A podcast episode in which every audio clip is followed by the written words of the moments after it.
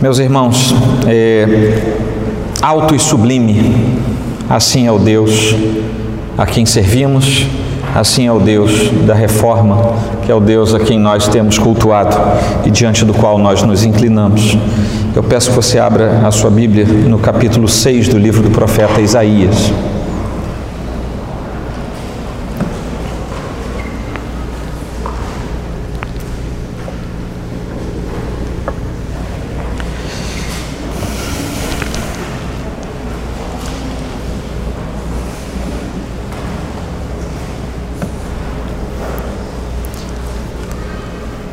Esse é um daqueles trechos da Escritura que nós deveríamos ter olhos mareados e coração quebrado toda vez que lêssemos, mesmo se não houvesse a exposição sermonal dessa palavra. Isso deveria constranger o nosso coração. Mas leiamos até o versículo 8. Assim, assentados como estamos, no entanto, com o coração reverente. Assim diz: No ano da morte do rei Uzias, eu vi o Senhor assentado sobre um alto e sublime trono, e as abas de suas vestes enchiam o templo. Serafins estavam por cima dele, cada um tinha seis asas. Com duas cobria o rosto, com duas cobria os seus pés e com duas voava. E clamavam uns para os outros, dizendo: Santo, Santo, Santo é o Senhor dos exércitos. Toda a terra está cheia da sua glória.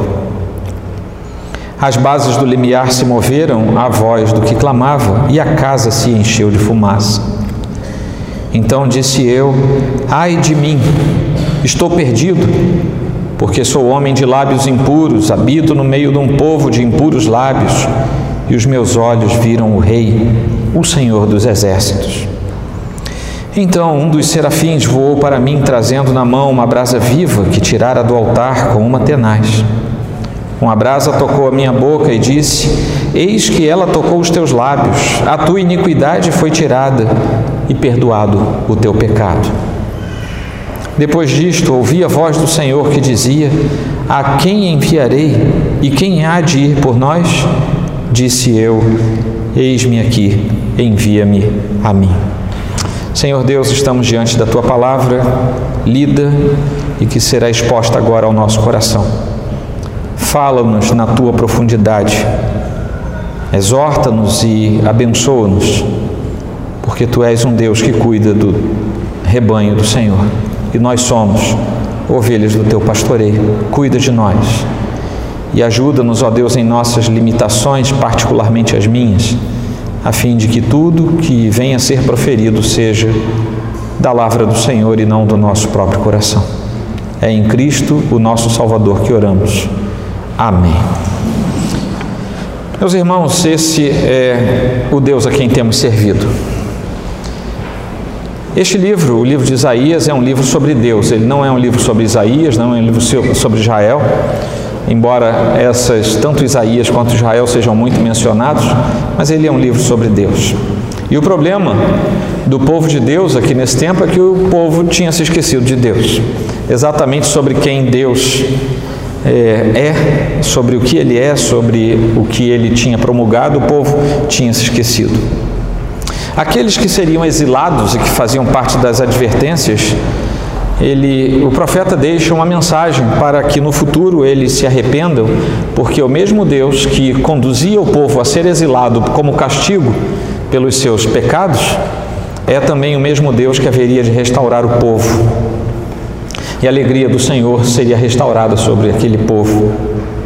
Alguns aspectos singulares nesse livro nos dizem que a primeira parte que vai até ah, o capítulo 39 trata da vida de Isaías, o profeta, aquilo que ele fez, os seus atos. Isso está, isso está mais ou menos situado entre 740, 739 e quase 700 antes de Cristo. Depois vem o período do exílio, que é mencionado no texto, vai até o capítulo 50 e 55, e depois termina com o período do regresso regresso do exílio, que vai de 539 até 500 eh, antes de Cristo, mais ou menos, sendo que aqui é, a restrição seria essa, 500 antes de Cristo, mais o período histórico vai até cerca de 400, que vai até o finalzinho do texto do capítulo 55, 56 até o 66. Assim como Deus não muda, Ele é eterno, a Sua palavra não muda, tudo aquilo que Ele fala para Isaías serve para nós hoje. Se aplica para a igreja de hoje. Ele era filho de Amós, não é o outro profeta, é filho de Amós, isso ele começa o seu texto falando, lá no capítulo 1, versículo 1, visão de Isaías, filho de Amós. Então ele se identifica. E Amós, ao que tudo indica, era, era irmão do rei Amazias. Então, por tradição, nós entendemos que Isaías era primo de Uzias, aquele que ele diz no ano da morte do rei Uzias, é como se ele dissesse: no ano em que o rei, que é meu primo, morreu, é isso que ele está dizendo. E ele era neto do rei Joás. Então ele estava entranhado no meio da casa monárquica do povo de Deus. E é porque ele estava ali dentro que ele tinha condições de falar das entranhas, da realeza, do poder, da estrutura de comando dentro do povo de Deus e por isso talvez ele tenha tido tanta clareza em ver o que estava errado. A religião do povo de Deus tinha se corrompido, não era mais uma fé no Deus Todo-Poderoso, mas era uma fé misturada. O povo de Deus naquele tempo se achava sabe? Achava que era o tal. Agora somos um povo cosmopolita, tem gente de todas as nações passando por aqui. Olha como nós somos bons e bonitos, olha como nós temos dinheiro e poder.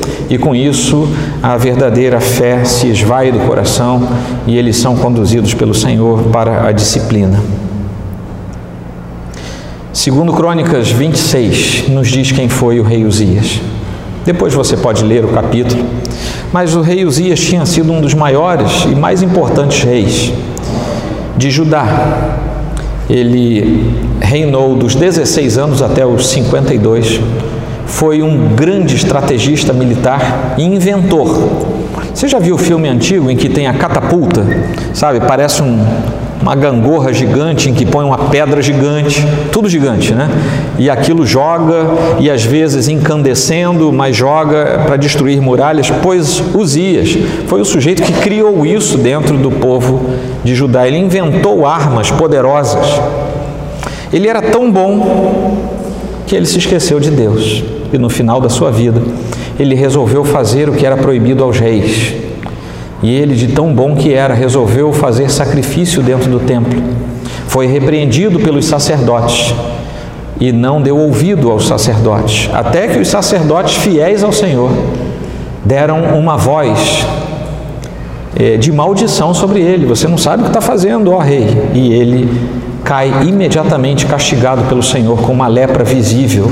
E aquele que era o maior governante do seu tempo é segregado porque a lei previa que o leproso deveria ficar isolado, fora do contato com as pessoas. E isolado, ele morre e é enterrado, quase como um indigente, embora tivesse algumas celebrações como chefe de Estado que ele ainda era. Mas ele precisa do seu filho para ajudar a reinar, porque ele agora estava sozinho por causa do seu pecado. Isaías e o seu povo sabiam da vergonha que era estar afastado de Deus. E ele sabia também que vergonha é seguido por morte quando abandonamos o serviço fiel ao Senhor. Isaías sabia isso bem de perto, porque ele estava por detrás das cortinas e ele sabia o que acontecia lá. Abandonar o Deus Todo-Poderoso gera vergonha, gera morte, gera disciplina por parte do Senhor. Eu falei para vocês que Isaías continua se aplicando aos nossos dias, porque isso é para os nossos dias. Mas eu vou destacar, lembrando-nos da reforma, que do versículo 1 até o versículo 5, Deus é tido como um Deus santo. Assim como a redescoberta do Deus da Escritura pela reforma, nos mostra que Deus é santo. Eu chamaria esse pequeno subtítulo de O Deus da Reforma é Santo. Nós temos muito prazer em conhecer gente importante, não é? O, O João, que nos ajuda aqui com a mídia, ele fica às vezes encafifado porque eu mostro para ele algumas fotos com algumas pessoas que nós conhecemos, autores, pregadores, e ele fala assim: Mas por que, que o senhor não publica isso? Não, aquilo é minha lembrança. Né? Mas eu tive enorme prazer, não é porque eu não publico que eu não tive prazer. Eu, todos nós temos alegria em conhecer gente importante, gente que conduz outras pessoas ao Senhor, gente que é, é destaque naquilo que faz, cientistas, professores, musicistas e também ministros do Senhor que têm uma grande participação no crescimento da igreja do Senhor. Mas é interessante que aqui no começo desse trecho, o profeta, que já estava no ambiente monárquico, ele conhecia todo mundo importante do seu tempo, ele conhece Deus, como ele ainda não tinha conhecido. E aqui todos os outros famosos ficam em segundo plano, porque ele vai conhecer Deus. Ele está no templo, no ano em que o rei Uzias morre, algo que acontece no tempo e no espaço, porque nós sabemos que na história houve um rei chamado Uzias que morreu. Como todo mundo vai morrer, ele morreu um dia. E Isaías identifica: foi quando ele morreu que eu conheci Deus. Quando eu olhei para os lados e eu não tinha mais rei, eu olhei para cima e conheci o Rei dos Reis. Essa é a ideia de Isaías.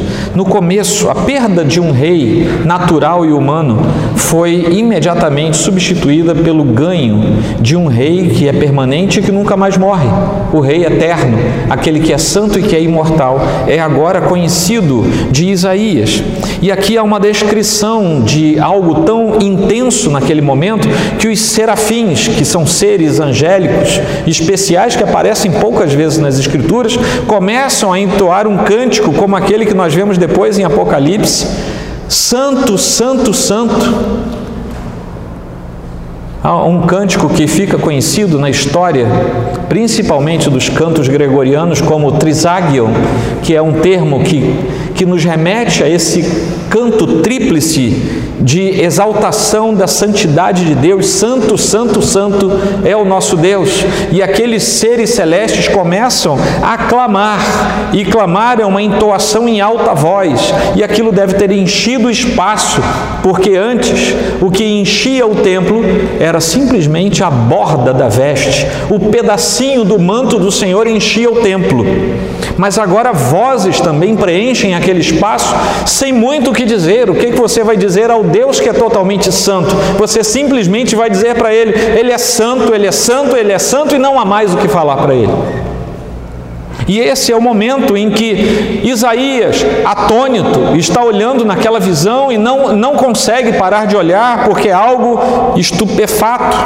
Ele, ele fica estupefato, é algo extasiante, ele fica sem saber o que dizer diante daquela visão. Ele é alto e sublime, e ele está num trono que é alto e sublime.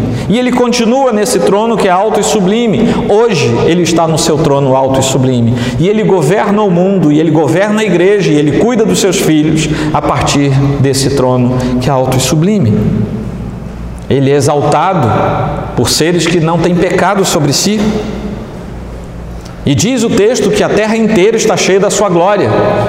Não há um só pedacinho da terra que não esteja preenchida pela glória de Deus, inclusive a nossa terra caída em pecado, o cosmo maculado pelo pecado, continua cheio da glória de Deus, porque contra essa glória nada há que se levante a ponto de ofuscá-la. E é diante dessa glória que um dia o cosmo totalmente restaurado e redimido haverá também de se prostrar juntamente com todo o joelho que se dobrará diante desse Senhor. E todos nós, como os serafins seremos induzidos pela santidade de Deus a mais uma vez dizermos: Santo, Santo, Santo é o nosso Deus. É para isso que nós estamos sendo preparados pelo Senhor. A fumaça enchia a casa. E nós sabemos pelos textos, principalmente os veterotestamentários, que a fumaça era um dos símbolos da presença de Deus. A fumaça, a nuvem, o fogo, a coluna, o Senhor enchia a casa, aquela casa de adoração, simbolizado pela fumaça, e diante da santidade de Deus. Todo ser humano, todos aqueles que são como nós, se calam diante dele. E a única coisa que nós conseguimos dizer é aquilo que ele é, e ele é santo e totalmente santo. Nesse encontro, Isaías teve o privilégio de ver a santidade de Deus num grau tão alto e tão elevado que ele se viu abatido e ele se pegou humilhado diante de Deus. Ali ele teve a visão do Rei do universo. Ali ele teve a visão de um rei que preside sobre todos, governa todas as coisas. E como diz o pensador, não há, só, não há um só centímetro do universo que não pertença ao nosso Deus. Tudo é dele, tudo é para a sua glória, porque ele é santo, ele é santo e ele é santo. Eu não sei se você entrou por um caminho de religiosidade em que nós nos chegamos diante da palavra de Deus. Ela é aberta e ela é exposta. E você não percebe mais a santidade de Deus. Nós estamos diante hoje do mesmo Deus que fez com que Isaías se sentisse abatido e humilhado. Os seres celestes continuam agora, neste momento, clamando na presença do Senhor. Santo, Santo, Santo. E quais têm sido as nossas percepções de Deus e da Sua santidade? Nós nos tornamos burocratas da fé, que vamos até a comunhão dos santos simplesmente porque a nossa semana vai ser sem graça, se não viermos ao culto, ou porque nós temos um marcado, um, um encontro marcado com Deus que é totalmente santo, em cuja presença nós precisamos nos sentir humilhados. O segundo ponto é que o Deus da reforma é soberano. O Deus da reforma é santo. Não se esqueçam disso. E o Deus da reforma é soberano. Versículos 6 e 7 nos ajudam a pensar sobre isso. O que Isaías vê é um rei sublime sentado num trono alto e elevado, Deus Altíssimo, o Deus que sustenta o mundo, o Deus que tem o universo na palma da sua mão, um Deus cheio de majestade e soberania, que não é um Deus comum, nada pode se comparar a Ele. Apocalipse 4 começa com João vendo um trono no céu, e enquanto ele tinha essa visão, havia alguém sentado nesse trono. Eu estou falando de muitos séculos de diferença cerca de oito séculos, sete séculos e meio entre a visão de Isaías e a visão de João para o Apocalipse, quase oito séculos. Havia alguém sentado no trono da visão de João, era o Deus soberano, e essa é a nossa visão dentro de um mundo teísta. Hoje eu falei lá na classe sobre o mundo teísta. Esse nosso mundo teísta de que as coisas acontecem porque Deus determina que elas aconteçam, nada foge ao seu controle. Antes que aconteçam todas as coisas, Deus determina que elas aconteçam e ele não apenas determina que elas aconteçam, mas da forma como elas deverão acontecer, tudo está sob o domínio, o controle e o governo de Deus. Essa é a visão bíblica do mundo de Deus. Ele é soberano, ele é onipresente, ele é onipotente, ele tem as suas características imutáveis e perfeitas. Ele é todo-poderoso e ele é todo-poderoso não apenas porque ele o é, mas a fim de que todos os seus propósitos na criação na redenção, na restauração, na, na complementação e na finalização de todos os seus projetos sejam cumpridos. O seu amor e a sua ira, o seu, a sua paciência e o seu julgamento, tudo está debaixo do controle absoluto de Deus, que é um Deus totalmente santo, mas também é um Deus absoluta e completamente soberano. Deus é soberano para perdoar o pior dos pecados. E se todos nós aqui fôssemos pequenos deuses, Nenhum de nós teria habilidade de perdoar pecados como nosso Deus perdoa, porque só Ele é soberano e somente Ele determina que os pecados daqueles que, lhes, que foram confiados a Cristo na cruz serão perdoados no tempo e no espaço, porque Ele assim soberanamente também decidiu. É do alvitre dele, Ele é Deus, Ele faz o que Ele quer, Ele diz como vai ser. Aquele pecado terrível de Isaías, que ele se constrange diante de Deus, também foi perdoado por Deus, a tal ponto que ele, ao ser tocado pela brasa que é tirada é, do braseiro com uma tenaz, você sabe que é tenaz? Parece um, um alicate grandão que é para quem mexe em, em, coisas incandescentes, em fornalha. Ele, o, o serafim pega uma brasa incandescente do braseiro e vem lá do altar, do altar do sacrifício, e ele toca nos lábios simbolicamente com isso dizendo que a purificação de todo o pecado de Isaías estava acontecendo naquele momento. Nós vemos aqui o narrar das profundezas da graça de Deus. Isaías não pede por misericórdia, ele não faz grandes votos, porque ele considera o seu caso um caso sem esperança. E todos nós, se formos honestos diante do Senhor, haveremos de reconhecer que nós não tínhamos mais esperança, a menos que o Senhor fizesse o que ele fez por nós. Mas ali do meio da fumaça surgem os serafins com aquela brasa purificadora, e Deus ali não se revela para destruir o pecador, para destruir Isaías, mas para redimir Isaías do seu pecado. Ele fez isso com Jacó, ele fez isso com os israelitas, Gênesis 32, Êxodo 19.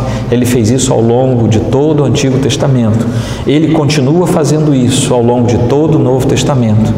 E ele fez isso com aqueles que aqui estão, que já são salvos, e poderá fazer com aqueles que ainda não conhecem o Senhor nesta noite aqui. O Senhor perdoa pecados. A brasa toca a boca do profeta. Deus então tem uma provisão para o pecado e a iniquidade, que são ali apresentados, porque eles existem, o pecado existe, ele é real. E porque aqueles que estão no estado do pecado não podem ter comunhão com Deus. Somente após o perdão há comunhão. Se não há perdão, não há comunhão com Deus. Então Deus, o Deus da reforma, é santo e o Deus da reforma é soberano. Você lembra disso? O Deus da reforma é? E o Deus da reforma é? E finalmente, o Deus da reforma é totalmente pessoal. O Deus da reforma é pessoal. O versículo 8.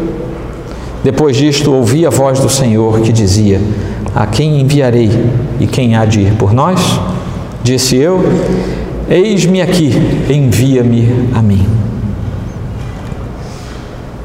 Pela primeira vez nesse texto, Deus fala. Se você prestar atenção no versículo 1 até o versículo 7, só Isaías falava, só os serafins falavam, mas Deus estava em silêncio. Agora Deus fala. É como se Isaías não estivesse pronto para ouvir nada antes deste momento. Havia pecado, mas agora o pecado é perdoado e Deus se revela a Isaías através da sua fala. Por alguma razão que talvez não conheçamos, Deus esclarece a Isaías e nos esclarece nesta noite que a experiência religiosa, a experiência espiritual não é um fim em si mesmo. Ela é algo natural para aquele que está se relacionando com Deus, mas não é um fim em si mesmo. Então Isaías aqui, piamente crédulo de que ele ia morrer por causa da santidade de Deus que estava diante dele, tendo recebido então para o seu alívio uma purificação graciosa da parte de Deus, com o perdão do seu pecado, ele se oferece. Naquele momento ele ouve a voz do Senhor que diz: Eu vou enviar a quem? É uma pergunta retórica, porque Deus queria uma resposta. A quem enviarei não necessariamente quer dizer a quem enviarei lá para a África, quem enviarei para é, a Europa, a quem hoje o pessoal começa a relaxar, mas até algum tempo atrás é, se, se debochava muito de quem ia fazer missões na Europa. Ah, para a África você não quer ir, né? Você quer ir para a Europa. Mas eu gostaria de dizer que hoje a Europa é um dos campos mais difíceis para a pregação do Evangelho. Então não não perturbe mais os missionários que foram para a Europa, ajude-os em oração, porque é difícil mas não necessariamente é ir para algum lugar distante, mas a quem enviarei, porque a igreja foi enviada. A ir por todo mundo pregar o Evangelho e o mundo começa do seu lado, ele não está distante, você não tem que pegar avião. O mundo começa do seu lado, mas há algo interessante. Isaías é confrontado com a santidade de Deus, o seu, o seu pecado é perdoado, e só então o Senhor fala com ele e pergunta: A quem enviarei? Tem muita gente indo que não foi enviado pelo Senhor. Tem muita gente pregando que não foi chamado pelo Senhor. Tem muita gente fazendo um monte de coisa, inclusive no meio da igreja, que Deus nunca mandou fazer. Porque Deus, Ele chama, Ele mostra a sua santidade, mas Ele acerta a vida da pessoa antes que ela faça alguma coisa. Porque cada um que é enviado em nome do Senhor é isso mesmo, enviado em nome do Senhor. É um comissionado e quando ele vai, ele vai em nome do Deus que envia. E para isso é necessário que a vida esteja tratada pelo Senhor. Há uma palavrinha hebraica que é traduzida por esse eis-me, que não é apenas eu estou aqui, como a gente entenderia aqui no português contemporâneo, mas a palavrinha Hineni é uma palavrinha hebraica que quer dizer eu estou aqui para ser analisado. Então, quando Isaías diz, ah, disse eu, eis-me aqui, envia-me a mim, ele diz, na verdade, para o Senhor assim: Eu estou aqui para ser analisado pelo Senhor, então envia-me a mim. Isso é um convite que Isaías agora faz, sabendo ter sido perdoado pelo Senhor. Ele faz esse convite ao Senhor, dizendo: Meu coração acabou de ser perdoado, os meus lábios foram tocados pela brasa que sai do altar. O Senhor está cuidando de mim, a minha vida está sendo transformada. Então agora vem ver o que eu sou, vem analisar o que eu sou, e então pode me enviar.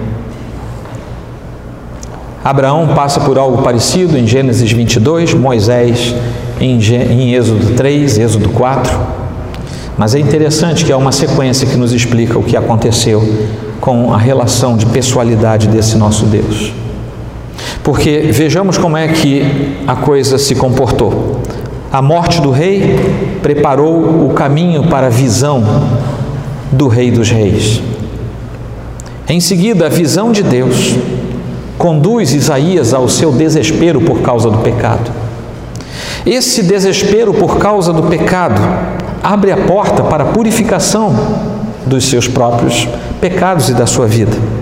Essa purificação é que torna possível o reconhecimento da possibilidade do serviço a Deus como Deus quer. E essa experiência, como um todo, conduz ao oferecimento de si mesmo. Nós temos queimado etapas na igreja dos nossos dias. Eu sou um cantor famoso. Isso é uma hipótese.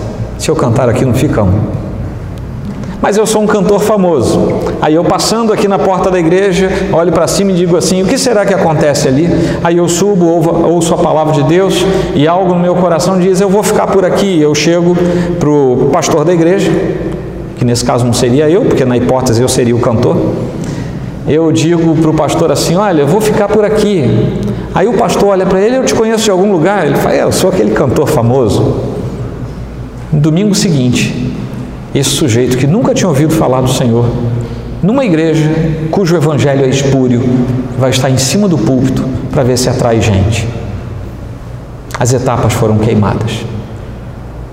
A purificação não aconteceu, a santidade não se instalou, a vergonha pelo pecado não foi enaltecida, Deus não completou a sua obra. Não houve santidade e na hora que ele diz: Eis-me aqui, vem ver o que eu sou. Talvez o Senhor não tenha visto coisa boa. Mesmo assim, o homem coloca esse cantor famoso em destaque. Eu usei apenas um dos exemplos, porque isso é muito comum. Graças ao bom Deus aqui você não vai ver isso. O Deus da reforma, portanto, é um Deus santo, é um Deus soberano e é um Deus pessoal. Você lembra o que é o nosso Deus? Ele é santo, ele é soberano e ele é pessoal. Quem é o nosso Deus? Ele é santo. Não esqueça disso. Porque é assim que é o nosso Deus. Vamos concluir e depois aplicar brevemente. Vamos nos lembrar, um dos serafins chega a Isaías com uma tenaz e uma brasa viva, tirada do altar, o altar do sacrifício, e toca nos lábios de Isaías porque os lábios dele eram impuros. Na confissão da sua culpa, Isaías recebe sobre si o bálsamo expiatório do sacrifício que é aplicado sobre ele, como se fosse a própria representação da majestade, da grandeza, da incompreensibilidade, da justiça, da pureza desse Deus que é santo, que é soberano e que é pessoal. Um Deus que se revela como um Deus de misericórdia e de graça. Não é de admirar então, e agora eu gostaria que você começasse a prestar atenção na conexão que vai ser feita. Não é à toa que Isaías encerra a sua profecia lá no capítulo 64, quase no finalzinho do livro, dizendo o seguinte: Porque desde a antiguidade não se ouviu, nem com ouvidos se percebeu, nem com os olhos se viu Deus além de ti, que trabalha para aquele que nele espera. Isaías esperava em Deus e passa a esperar muito mais quando Deus age na sua santificação. No centro dessa cosmovisão bíblica de Deus, como Isaías está vendo e descrevendo aqui, está alguém que não foi mencionado por Isaías, porque Isaías ainda não tinha ouvido falar dele, embora ele esperasse por ele. Mas está Jesus Cristo. Quando Isaías olha para a glória de Deus, no seu alto e sublime trono, ele está vendo Jesus Cristo, mas ele não conhecia Jesus Cristo. É por isso que ele não dá o nome de Jesus Cristo. Jesus ainda não tinha sido revelado na sua encarnação. Mas vejamos que João, o evangelista João, mesmo que depois escreve o Apocalipse, ele diz no capítulo 12, no versículo 37, indo até o 41, o seguinte: prestem atenção nisso. E embora tivesse feito tantos sinais na sua presença, não creram nele. Está falando de Jesus. Para se cumprir a palavra do profeta Isaías, que diz: Senhor, quem creu em nossa pregação e, que, e a quem foi revelado o braço do Senhor? Isso é uma referência a Isaías 53, 1. E João prossegue: Por isso, não podiam crer, porque Isaías disse ainda, veja como João insiste em Isaías: cegou-lhes os olhos e endureceu-lhes o coração, para que não vejam com os olhos, nem entendam com o coração e se convertam e sejam por mim curados. Isso está em Isaías 6,10, um pouquinho depois de onde nós paramos a leitura. Como é que João complementa esse texto? Isto disse Isaías porque viu a glória dele, de Cristo. Ele está falando de Cristo no texto de João.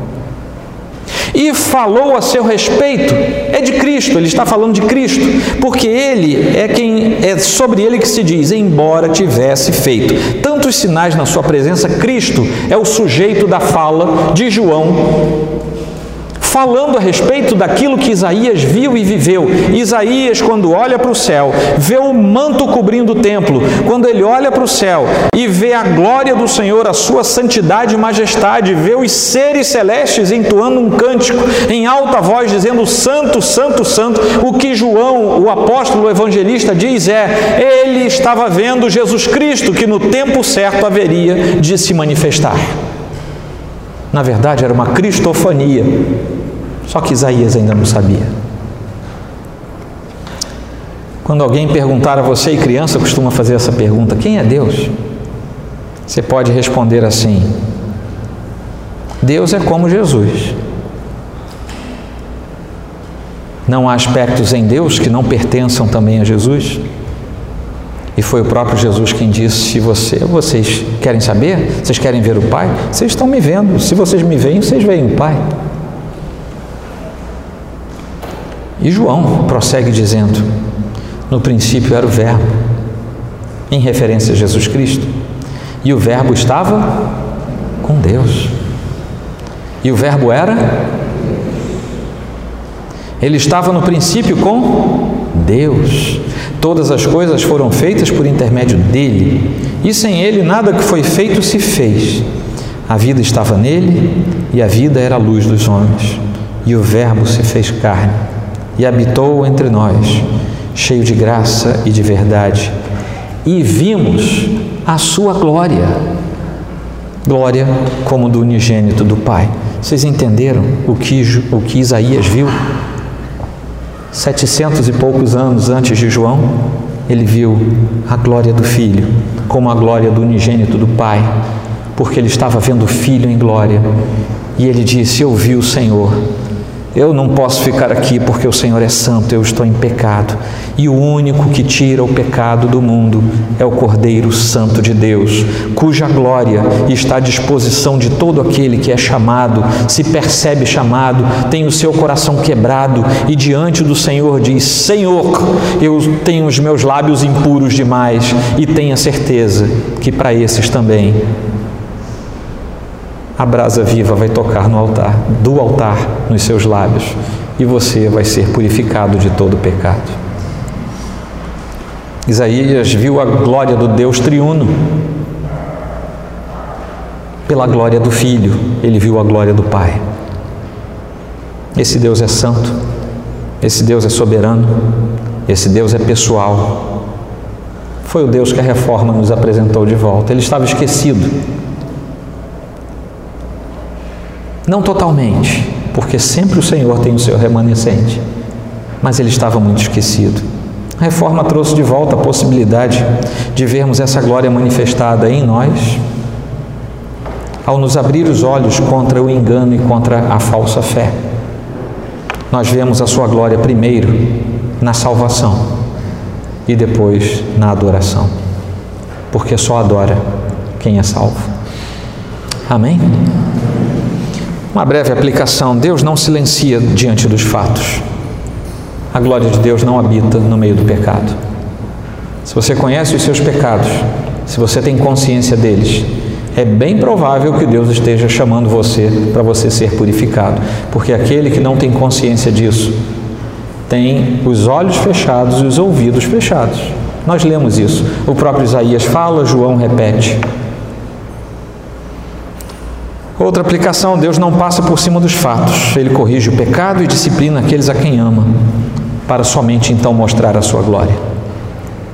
Quer ver a glória de Deus? Quer andar em santidade? Humilhe-se diante do Senhor, Ele perdoará seus pecados e você andará na glória do Senhor. Terceira aplicação: sem conhecer Cristo não é possível conhecer Deus. Não dá para pular essa etapa. Não dá para pular a ponte, porque o único caminho até Deus, o Pai, até a Trindade Santa, é o Cristo, o Cristo crucificado, o Cristo ressurreto. Penúltima aplicação para ver a glória do Pai. É preciso ver antes a glória do Filho, como eu já disse, primeiro na salvação e depois na adoração. Qual é a ordem que a igreja recebe? Nós Estávamos em alguma ministração, acho que a Roberta estava comigo, quando é, alguém faz essa pergunta: qual é o grande mandamento da igreja? E nós vamos para aqueles mandamentos que são lícitos, são dignos e são para a igreja. Vai pregar o Evangelho, vai fazer isso, vai fazer aquilo. O grande mandamento da igreja é adorar ao Senhor. Uma igreja que se reúne e não consegue adorá-lo é uma igreja que não conheceu ainda Deus. Somente depois de salvos e de adoradores é que nós podemos dizer: Senhor, agora olha para mim, pode olhar o que eu sou. E se o Senhor quiser, me manda para onde o Senhor quiser. Mas primeiro eu preciso ser salvo e um adorador do Senhor. E a última aplicação é uma lembrança. Esse Deus Santo, esse Deus é, soberano, esse Deus que é pessoal, ele continua sentado num alto e sublime trono. Isso é reconfortante, porque eu não sei quais são as tribulações da sua vida. Eu poderia dar uma agora de profeta. Eu sei que você tem um problema financeiro. Iam ficar uns dois ou três no banco aí se ficasse. Todo mundo ia ter problema financeiro. Eu ia ser o primeiro a receber oração. Eu poderia dizer, eu sei que você carrega uma enfermidade. Um monte de gente ia levantar. Mas essas são coisas naturais que se abatem sobre todos, sobre ímpios e sobre justos. A chuva cai sobre todos. Mas uma coisa é certa: não é uma profecia nesses termos, mas é uma profecia no sentido de ser palavra de Deus. O Senhor continua sentado sobre o seu alto e sublime trono. E todo aquele que recorrer a esse Senhor será tocado por sua santidade. Eu vou convidar você a reclinar a sua fronte. E a primeira oração que você precisa fazer nesta noite, juntamente comigo, é aquela oração que conduz à humilhação diante de Deus.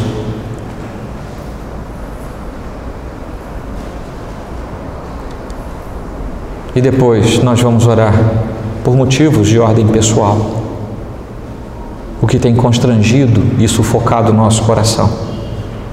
E vamos pedir a misericórdia do Senhor.